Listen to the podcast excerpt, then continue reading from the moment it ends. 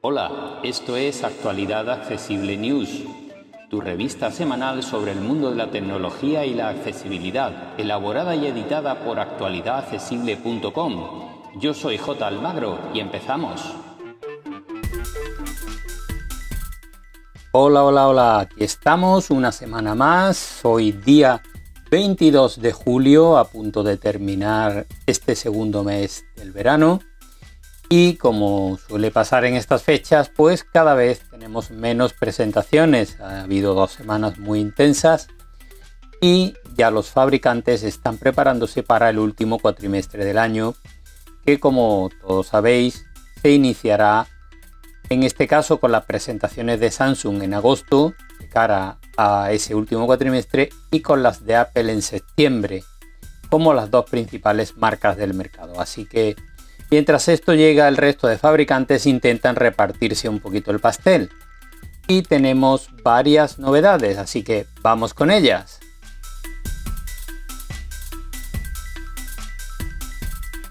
La primera viene de la mano de Asus con su nuevo Zenfone 9. Es el que sustituye al Zenfone 8 que se presentó hace un año. Es un terminal muy interesante que va a contar con el último procesador de Qualcomm, el 8 más Gen 1, que es como se denomina, y em, sobre todo va a tener un precio muy rompedor que se sitúa en torno a los 490 euros, que para ser un procesador de estas características es un precio muy potente.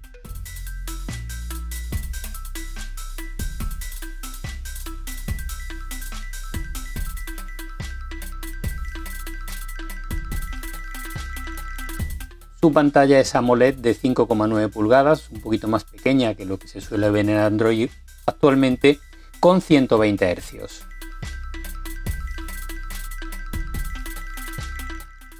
Dispondrá de 16 GB de RAM y hasta 512 de capacidad interna, unas cifras realmente elevadas.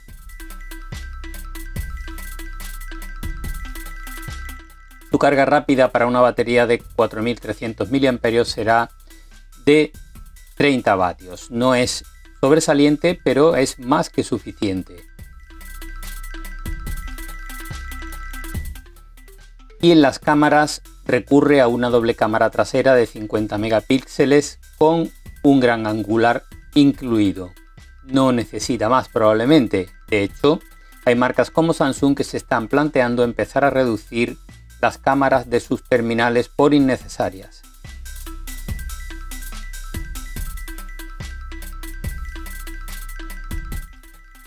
Vamos con más novedades, en este caso de la marca ZTE, que trae al mercado español y a algunos otros países dos terminales de, podríamos llamar gama media en su parte baja, y por precio está claro que lo son. El V40 y el A72.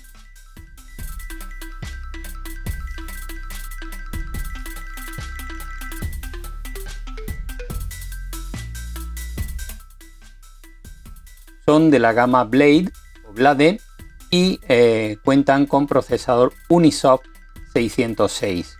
Son 4G, ambos prácticamente iguales con pantalla de 6.75 pulgadas, panorámica de tipo LED con buena resolución y con 144 Hz de tasa de refresco.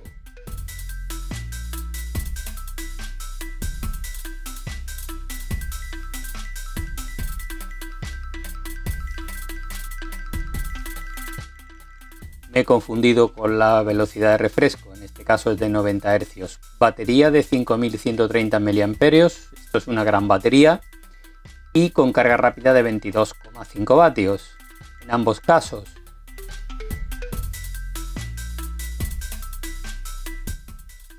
La diferencia fundamental entre estos terminales está en sus cámaras.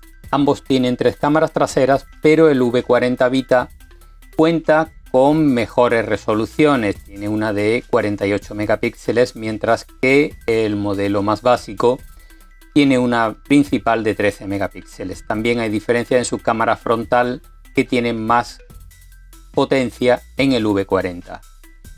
y otra de las diferencias la encontramos en el almacenamiento interno que es de 128 GB en el V40 y de 64 en el A72, en ambos casos ampliables con tarjetas hasta un terabyte.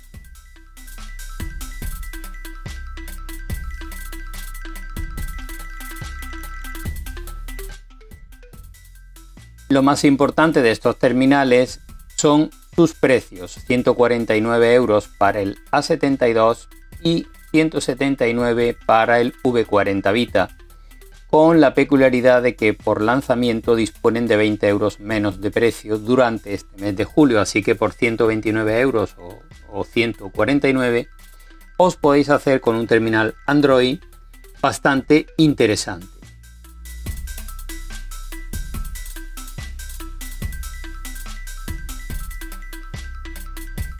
Vamos con otro buque insignia que es el Nubia Z40S Pro.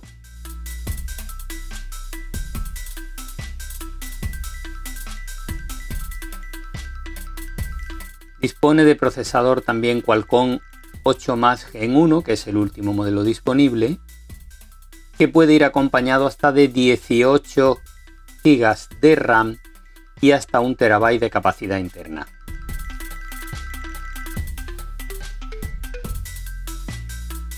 Su pantalla es OLED con 144 eh, MHz de tasa de refresco en este caso y 6.65 pulgadas.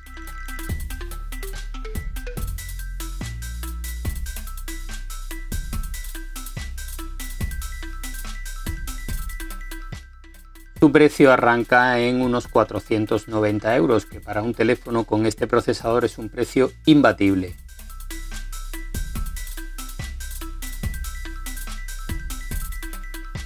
Vamos ahora con alguna novedad de software, aunque hay muy poquitas, y viene de la mano de WhatsApp, que ahora ya sí es oficial y está disponible para todos los usuarios la posibilidad de migrar los chats completos de Android a iOS y viceversa.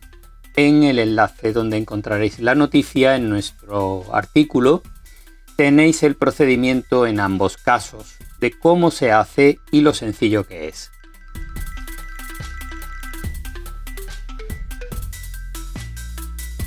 Y ahora vamos con otras noticias, tutoriales y pruebas que hemos encontrado por el mundo digital y que nos han gustado.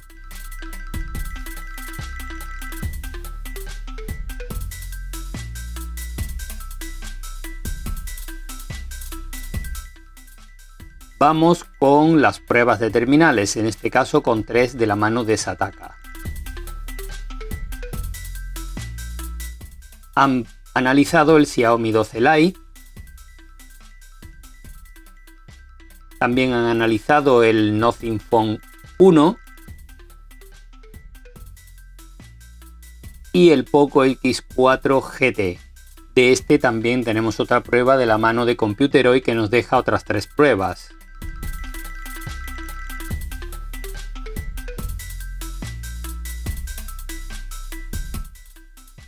Han analizado el Realme GT Neo 3T el ZTE Axon 40 Ultra y el Poco X4 GT, así que tenéis este terminal probado por dos eh, medios diferentes y así podréis comparar. Y terminamos las pruebas con Apple Esfera que han podido probar el nuevo MacBooker con procesador M2 y opinan que rompe los moldes. Así que leerla que es interesante.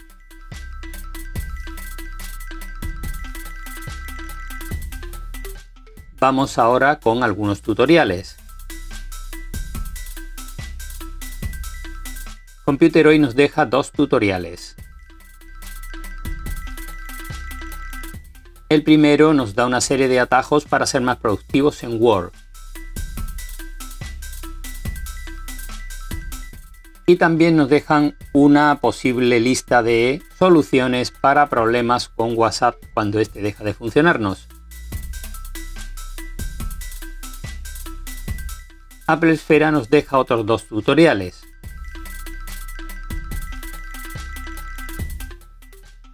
Uno de ellos es muy importante, se trata de cómo instalar Windows 11 ARM en los ordenadores con procesador Apple Silicon, es decir, las versiones con M1 y M2 disponibles ya en el mercado para quien necesite tener Windows instalado en su Mac.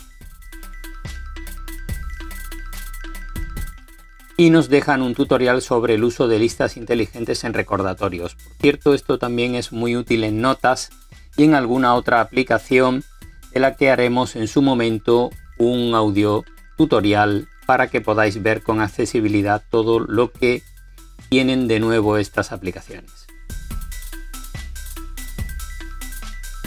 Vamos con otros temas.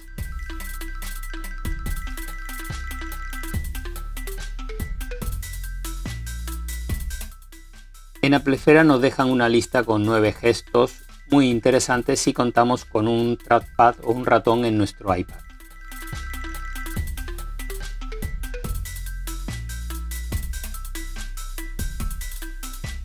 En Computer nos dejan una guía para comprar un repetidor Wi-Fi si nos hace falta en casa.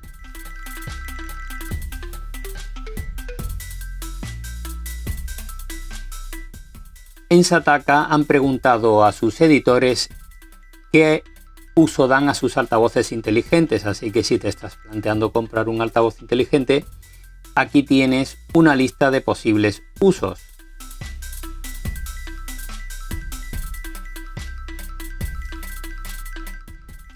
Y esto va a ser todo por esta semana. Como siempre, muchas gracias a todas y todos por seguirnos y podréis ampliar toda la información en actualidadaccesible.com, nuestra página global de accesibilidad. Un abrazo y hasta la semana que viene.